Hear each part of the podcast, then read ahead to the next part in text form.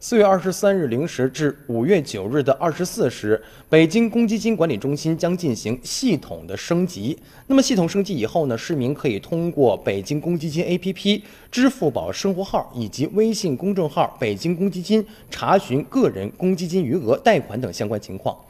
今年年底以前，上述客户端和公众号可以实现个人的公积金提取等功能。交钱容易，提取难。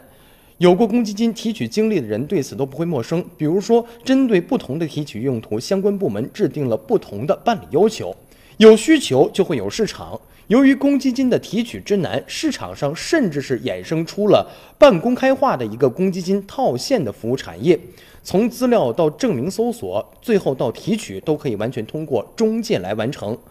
可前提是提取者必须支付不低的一个手续费，那么这就给不少人制造了一种错觉，说公积金提取是要收取手续费的。那针对上述的情况呢，近年来相关部门从地方到政府也是对公积金的提取程序做了一个适当的简化，较之过去呢，现金的公积金提取门槛已经有明显的降低了。